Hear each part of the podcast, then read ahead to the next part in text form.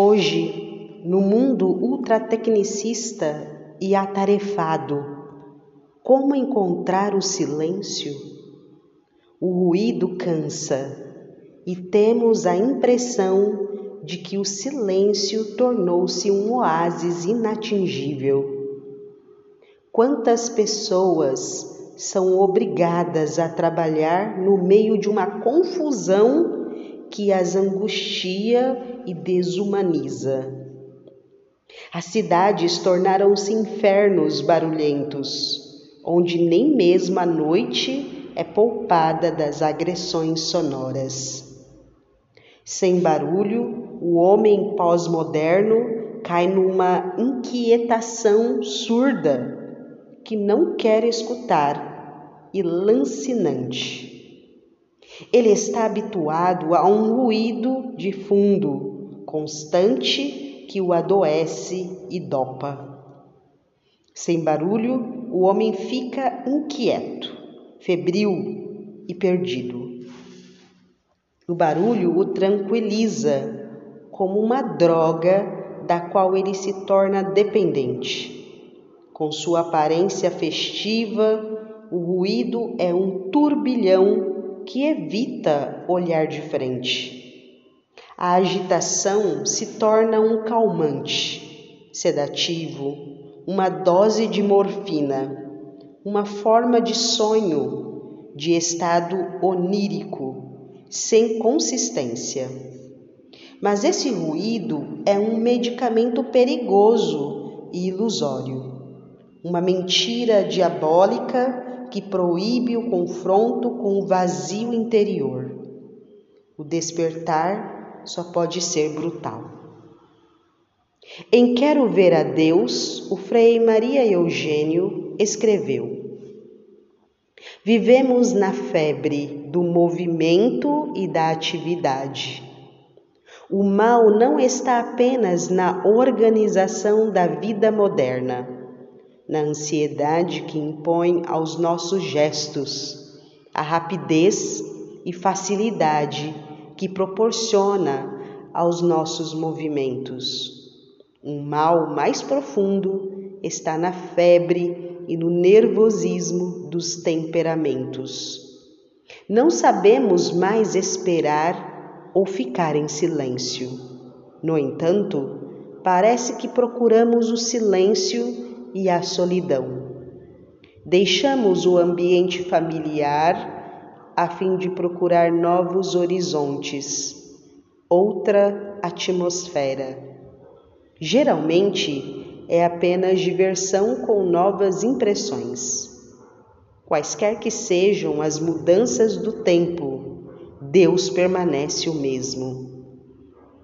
E é sempre no silêncio que ele pronuncia seu verbo e no qual a alma deve recebê-lo.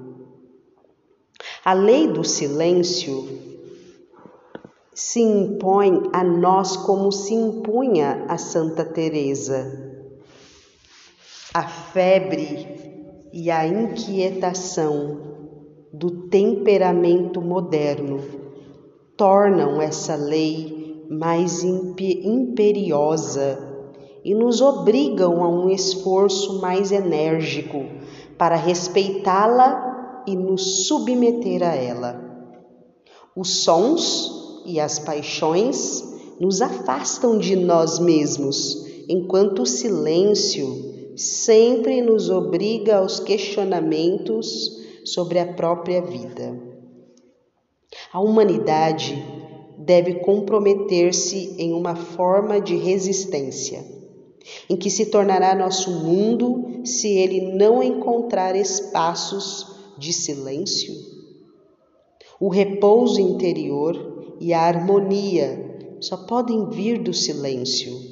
Sem ele, a vida não existe. Os maiores mistérios do mundo nascem e se desenrolam em silêncio. Como a natureza se desenvolve? No maior silêncio.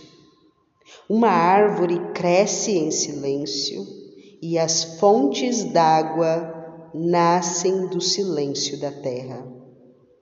O sol nascente aquece-nos, brilhante e grandioso, em silêncio. O extraordinário está sempre envolto em silêncio. No ventre da mãe, a criança cresce em silêncio.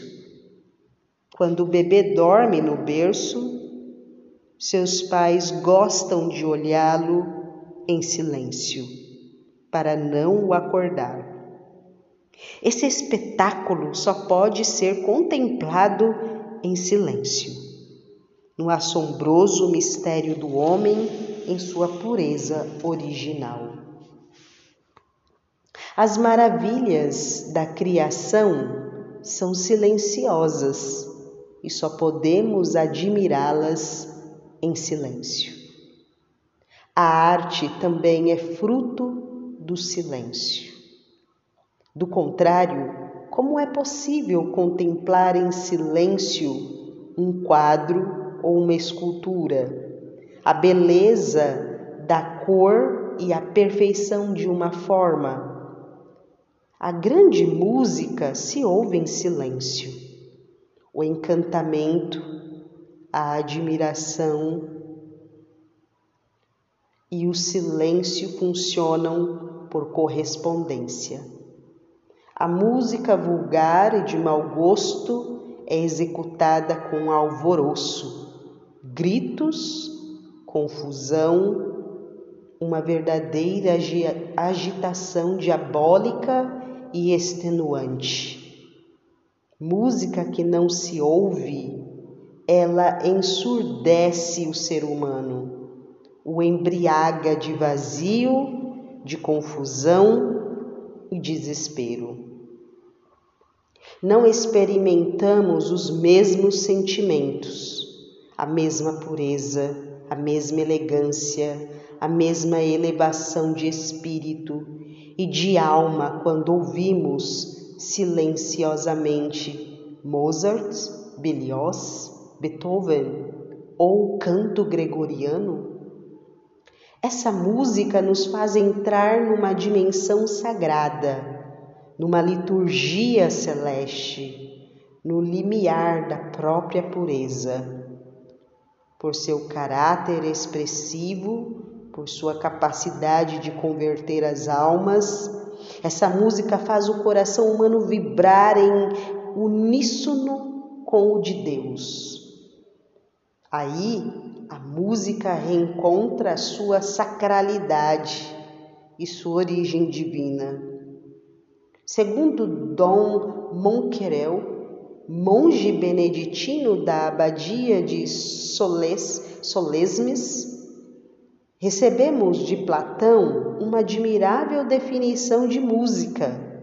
A música é a arte que, modulando a voz, chega até a alma e inspira o gosto pela virtude. De acordo com Platão, a mais bela melodia é a que exprime com mais perfeição as boas qualidades da alma. As musas, dizia ainda, nos concederam a harmonia, cujos movimentos são semelhantes aos de nossas almas, não para servir a prazeres fúteis, mas para nos ajudar a regrar, mediante ela, os movimentos desordenados de nossa alma. Ela nos concederam também o ritmo a fim de serem reformados os modos desprovidos de medida e de graça da maioria dos homens. Tal era o ideal superior que os gregos tinham da música. Os sentimentos que emergem de um coração silencioso exprimem-se na harmonia e no silêncio. As grandes coisas da existência humana são vividas no silêncio, sob o olhar de Deus. O silêncio é a maior liberdade do ser humano. Nenhuma ditadura, nenhuma guerra, nenhuma bar barbaridade pode lhe subtrair esse tesouro divino. Escutando o Senhor, entendemos que se o silêncio pode ser a ausência de palavras, ele é, acima de tudo, a atitude daquele que escuta. Escutar é acolher o outro no coração. Salomão, no primeiro livro de Reis, nos diz, não diz: Dai-me, Senhor, um coração que escuta. Ele não pede nem riqueza, nem a morte de seus inimigos, nem o poder, mas um coração silencioso para ouvir a Deus. O rei Salomão pede a Deus para ser um homem silencioso, ou seja, um verdadeiro filho de Deus. Não quer riqueza nem glória, nem a vitória sobre o inimigo, mas um coração que escuta. Em um movimento inverso, o mundo moderno transforma aquele que ouve em um ser inferior com uma funesta arrogância, a modernidade exalta o homem embriagado de imagens e de slogans ruidosos, matando o homem interior. A regra do Carmelo prescreve que se evite, com grande cuidado, que se fale muito, porque a abundância de palavras não é sem pecado.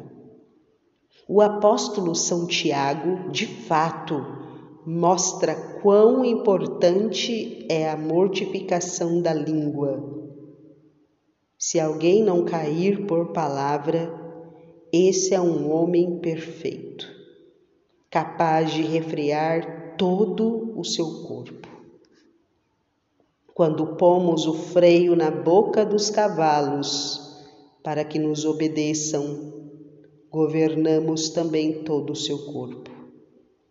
Vede também os navios, por grandes que sejam, e embora agitados por ventos impetuosos, são governados com um pequeno leme à vontade do piloto. Assim também a língua é um pequeno membro, mas pode gloriar-se de grandes coisas. Considerai como uma pequena chama pode incendiar uma grande floresta. Também a língua é um fogo, um mundo de iniquidade. A língua está entre os nossos membros que contamina todo o corpo e, sendo inflamada pelo inferno, incendeia o curso da nossa vida. Todas as espécies de feras selvagens, de aves, de répteis e de peixes do mar se domam e têm sido domadas pela espécie humana. A língua, porém, nenhum homem a pode domar. É um mal inquieto, cheia de veneno mortífero. Com ela bendizemos o Senhor, nosso Pai, e com ela amaldiçoamos os homens feitos à semelhança de Deus. De uma mesma boca procede a bênção e a maldição. Não convém, meus irmãos, que seja assim.